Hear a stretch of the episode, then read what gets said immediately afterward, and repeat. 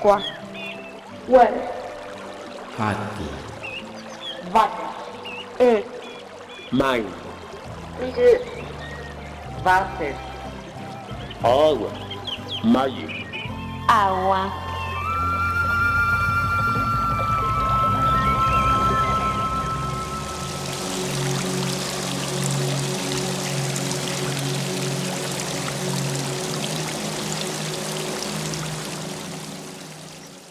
A través de la noche urbana de piedra y sequía, entra el campo a mi cuarto. Alarga brazos verdes con pulseras de pájaros, con pulseras de hojas. Lleva un río de la mano. El cielo del campo también entra con su cesta de joyas acabadas de cortar. Y el mar se sienta junto a mí, extendiendo su cola blanquísima en el suelo. Del silencio brota un árbol de música. Del árbol cuelgan todas las palabras hermosas que brillan, maduran, caen. En mi frente, cueva que habita un relámpago. Pero todo se ha poblado de alas.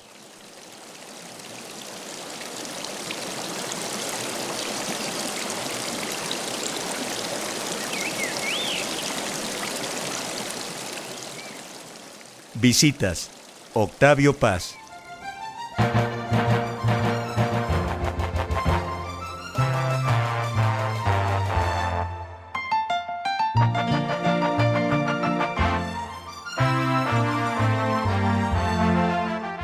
Nos da mucho gusto que nos acompañen en una emisión más de Aqua. Hoy tenemos el agrado de recibir en este espacio al doctor Enrique Arturo Cantoral Uriza. Muchas gracias por aceptar la invitación, doctor Enrique. Eh, muchas gracias, Marlene, por, por ella y con mucho gusto para platicar con tu audiencia.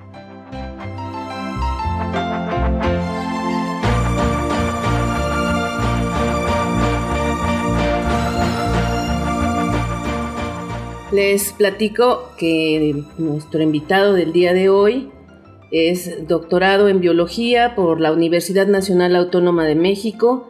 Realizó su estancia postdoctoral en la Universidad de Murcia, España, con el tema Ecología de Comunidades Acuáticas.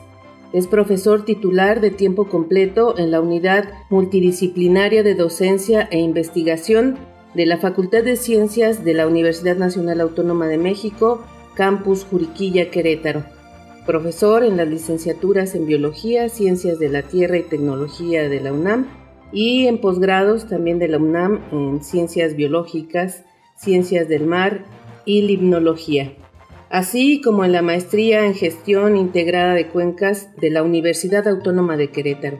Su principal interés de investigación se centra en el estudio ambiental de las algas continentales, sus líneas de investigación son ecología de comunidades, taxonomía y ecología de diatomas, eh, indicadores biológicos de la calidad ambiental y el manejo integral de cuencas.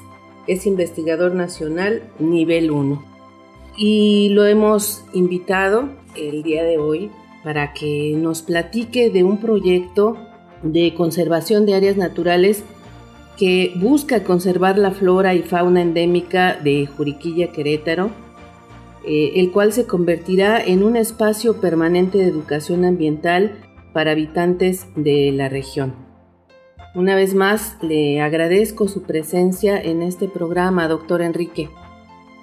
Eh, sí, muchas gracias, Marlene, eh, nuevamente también. Y con gusto les cuento esta historia.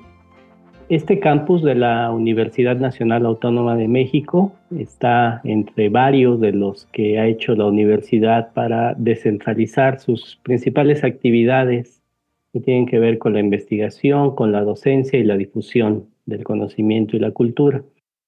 Y nos encontramos en Querétaro, en la parte norte del municipio, se encuentra una población conocida como Juriquilla, que es donde se encuentra este campus. Es un campus que ya cuenta con 30 años de existencia, en el cual se tiene una serie de dependencias de la Universidad Nacional entre institutos, centros de investigación, facultades, escuelas, pues se dedican a varias áreas del conocimiento. desde los estudios del cerebro, las ciencias de la tierra, la tecnología, la enseñanza a nivel licenciatura y posgrado. Entonces es un campus en el cual se tiene pues las distintas infraestructuras eh, en ello y contamos aún con cerca de cuatro hectáreas de vegetación en distintos grados de conservación. Entonces, un grupo de académicos, entre ellos la doctora Gabriela Castaño, el maestro Abel Ibáñez y un servidor, junto con colegas del campus de la Escuela Nacional de Estudios Superiores Juriquille del Centro de Geociencias, nos dimos a la tarea de emprender la solicitud a nuestras autoridades para que en el campus se generase un espacio de conservación. Y eso implica pues ya no construir más infraestructura de la Universidad Nacional en estos espacios para pues mantener lo que aún existe. Y estas cuatro hectáreas que les cuento tienen muy buen nivel de conservación. Tenemos vegetación, estamos en esta región del semiárido. Cuando es el periodo de lluvias, tenemos lluvias torrenciales, que cae mucha agua en muy poco tiempo, temperaturas calientes, mucha irradianza importante a lo largo del año, lo que lo hace pues ser un lugar semiárido, le llamamos. Y en este tipo de clima, por miles y millones de años, han adaptado vegetaciones del matorral crasicaule o de la selva baja y que vivieron en estos espacios. ¿no? Es una región también que ha sido transformado mucho por el crecimiento de la infraestructura, de casas habitaciones y de centros escolares, ¿no? digamos que concentran eh, este incremento poblacional de manera importante. Entonces, en este campus, pues vemos esta gran oportunidad que tenemos de pues conservar esas cuatro áreas de la vegetación nativa que les cuento, de tal manera que se convierta el espacio en un lugar donde hagamos investigación, donde llevemos estudios con los jóvenes que se están formando en nuestras licenciaturas, y sea un espacio para el visitante de la región y de otros lugares, sea una reserva, un área de conservación que queremos que transite hacia una reserva en la cual la gente conozca lo que hubo en estos eh, lugares y cómo están hoy día funcionando.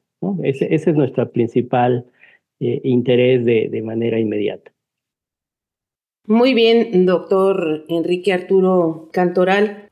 Quisiera saber si esta necesidad de echar a andar este proyecto de conservación tiene que ver con este crecimiento poblacional del estado de Querétaro.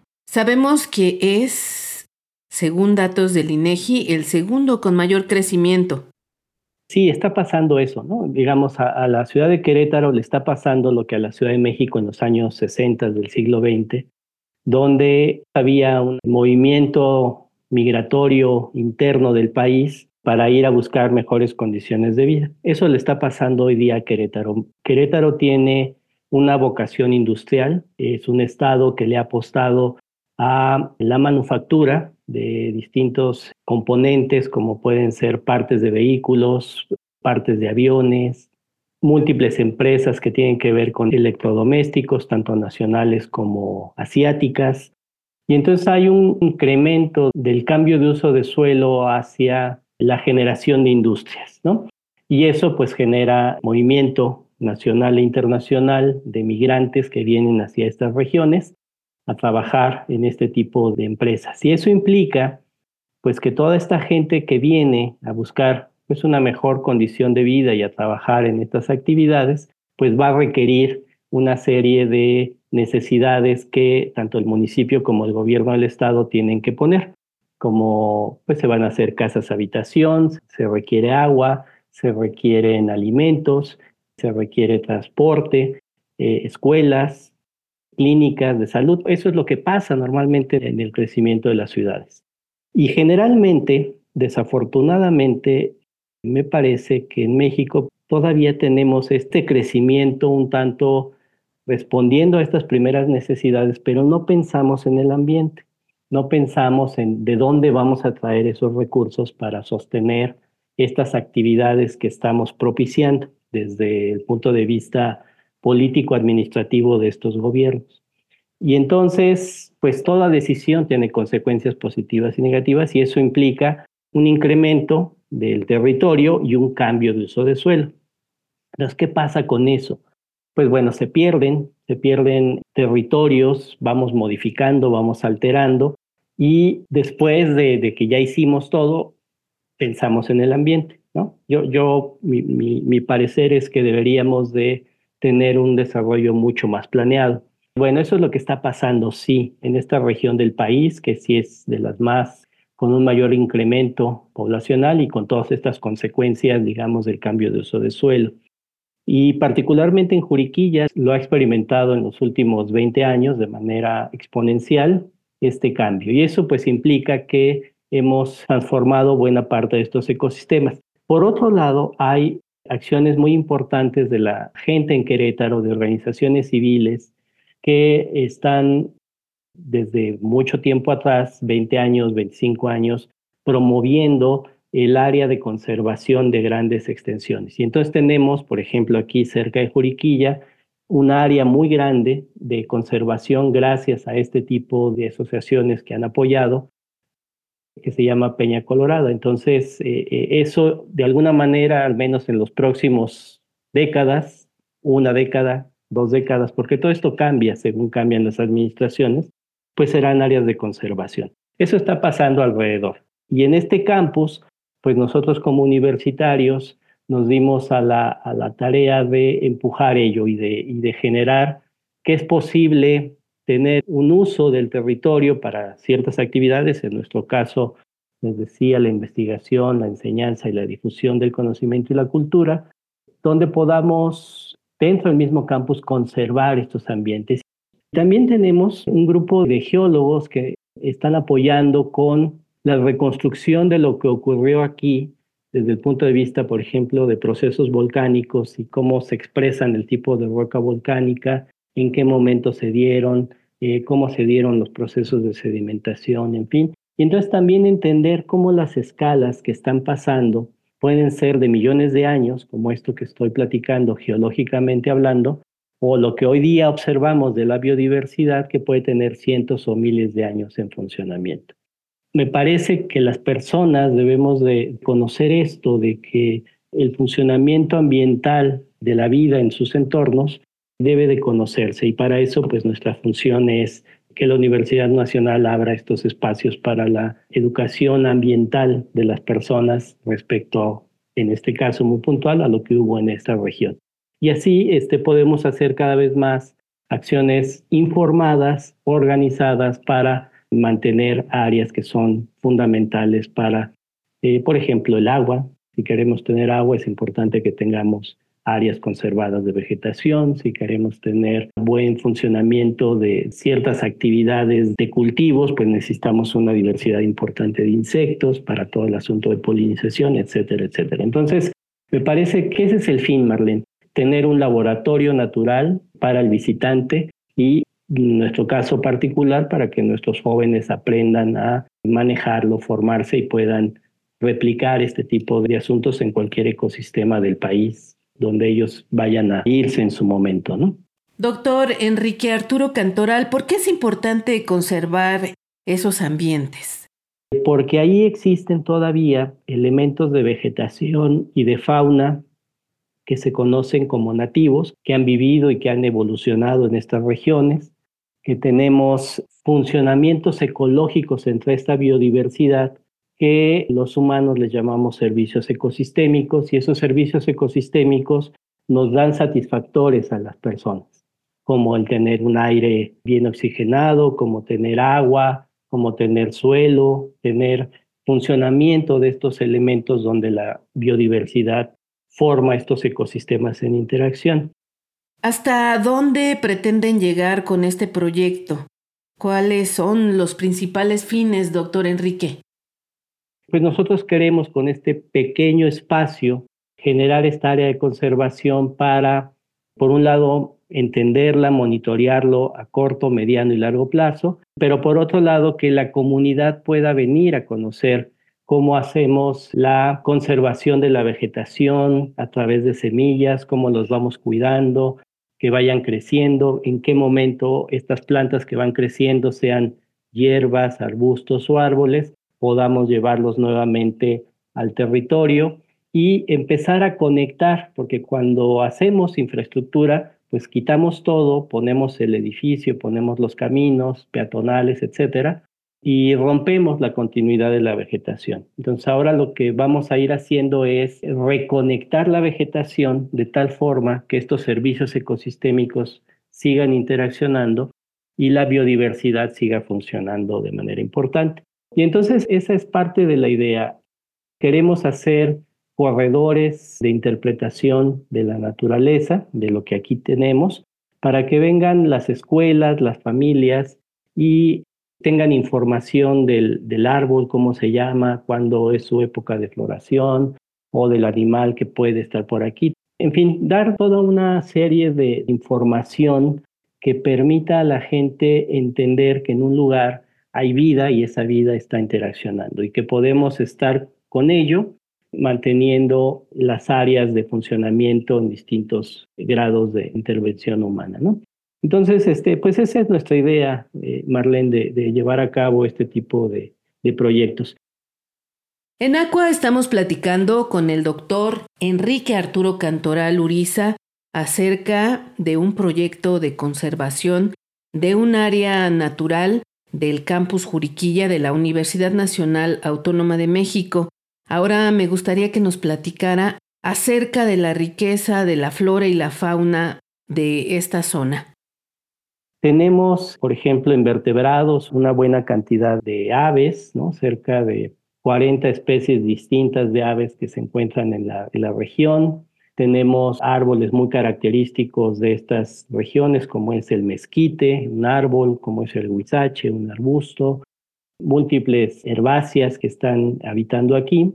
Y tenemos también una diversidad importante de, de reptiles con dos especies, algunas serpientes, de anfibios, algunas ranas que se expresan en la época de lluvia, tenemos liebres también, y una gran diversidad de insectos. Y una de ellas es una hormiga, se conoce como ata mexicana, que esta hormiga es, digamos, nuestra especie a seguir, ¿no? Conservando los sitios donde esta hormiga vive, podemos mantener esta conservación de las áreas de vegetación para que todo este funcionamiento esté en ello. Y eso nos permite conectar las islas de vegetación para que se vuelvan continuos. Y al conectar, pues hay un intercambio de animales y los animales son vectores de semillas y eh, las especies se van moviendo de un lugar a otro. Entonces se van recomponiendo el funcionamiento de los ecosistemas. Esta hormiga, ata mexicana, es para nosotros una especie bandera que nos permite emprender las propuestas de conservación. Y también tenemos una familia de, zorros que todavía viven aquí a pesar de la presencia cada vez más grande de nosotros, de personas, pero que por ahí andan, ¿no? Y tienen sus áreas de distribución bien en funcionamiento y eso pues nos da gusto. Hay cacomistles en la zona, hay algunos tlacuaches aún, entonces es, a pesar de todo, de que el campus ha quedado rodeado por viviendas habitacionales, tiene una interacción todavía muy, muy buena al interior. Y hablando de amenazas, doctor Enrique Arturo Cantoral, ¿de qué estamos hablando? ¿A qué se están enfrentando en esta zona? Desde el punto de vista de la biodiversidad, tenemos gatos domésticos que salen y que vienen aquí y compiten con nuestros grupos que están acá de mamíferos, por ejemplo.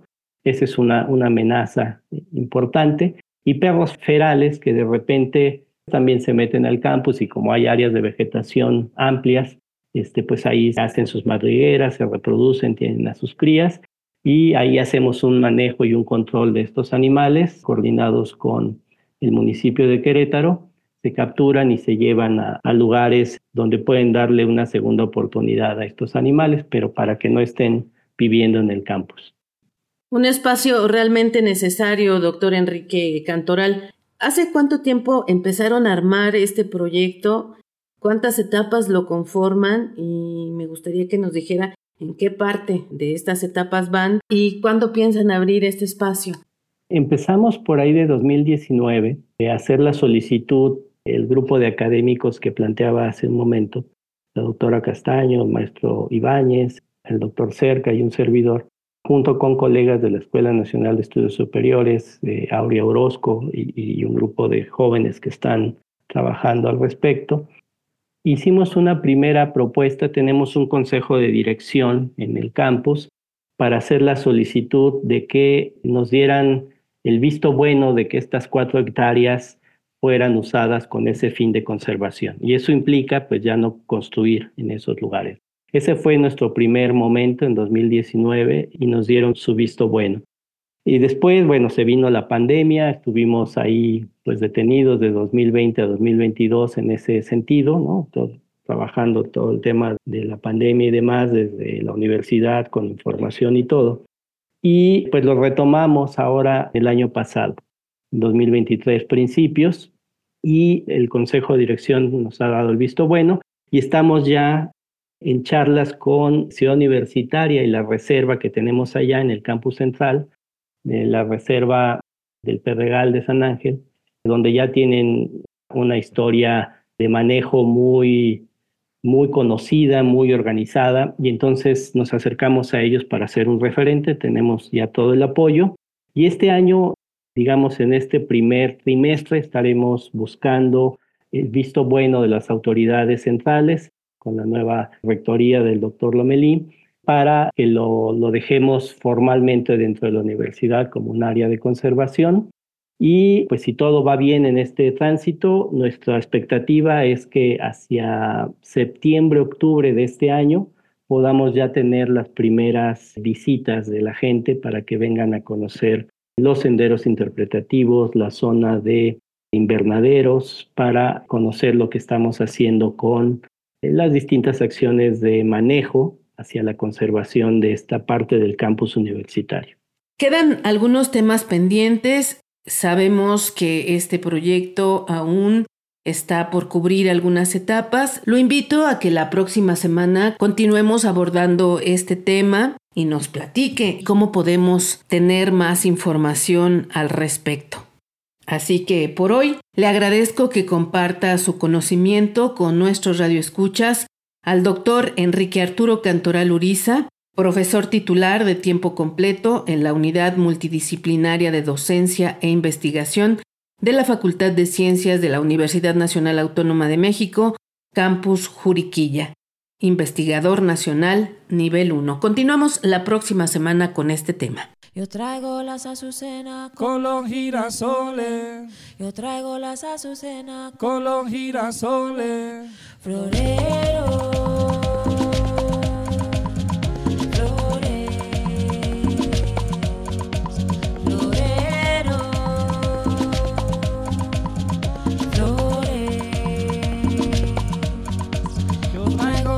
Azucenas con los girasoles. Yo traigo las azucenas con los girasoles. Yo traigo las azucenas con los girasoles. Yo traigo las azucenas con los girasoles.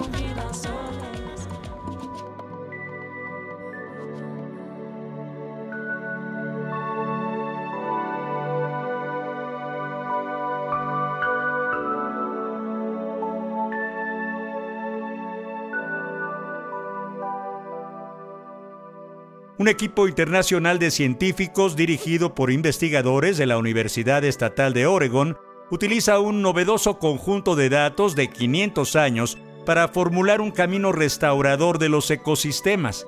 De esta manera, la humanidad podría evitar los peores resultados ecológicos y sociales del cambio climático.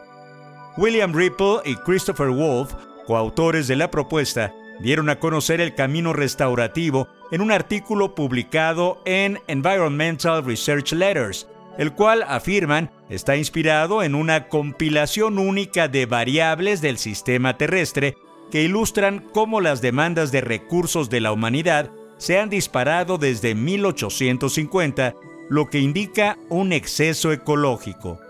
Además de trazar un posible nuevo rumbo para la sociedad, los investigadores señalan que su plan de cambio de paradigma puede apoyar el modelado y el debate climático al proporcionar un conjunto de acciones que enfatizan fuertemente la justicia social y económica, así como la sostenibilidad ambiental. También sostienen que su escenario debería incluirse en los modelos climáticos junto con las cinco vías socioeconómicas compartidas que utiliza el panel intergubernamental sobre cambio climático de la ONU. Entendemos que la implementación de nuestro escenario propuesto puede ser un gran desafío dadas las tendencias actuales en las emisiones, la falta de voluntad política y la negación social generalizada, pero sus méritos ni siquiera pueden debatirse honestamente si no se incluye en el conjunto de opciones, explica Ripple.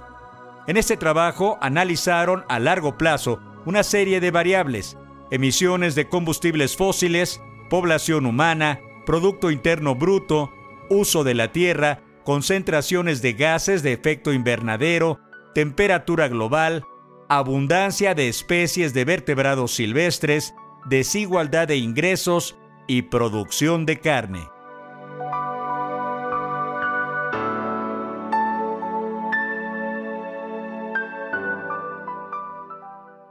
Diario La Jornada con información de la agencia Europa Press 10 de enero de 2024.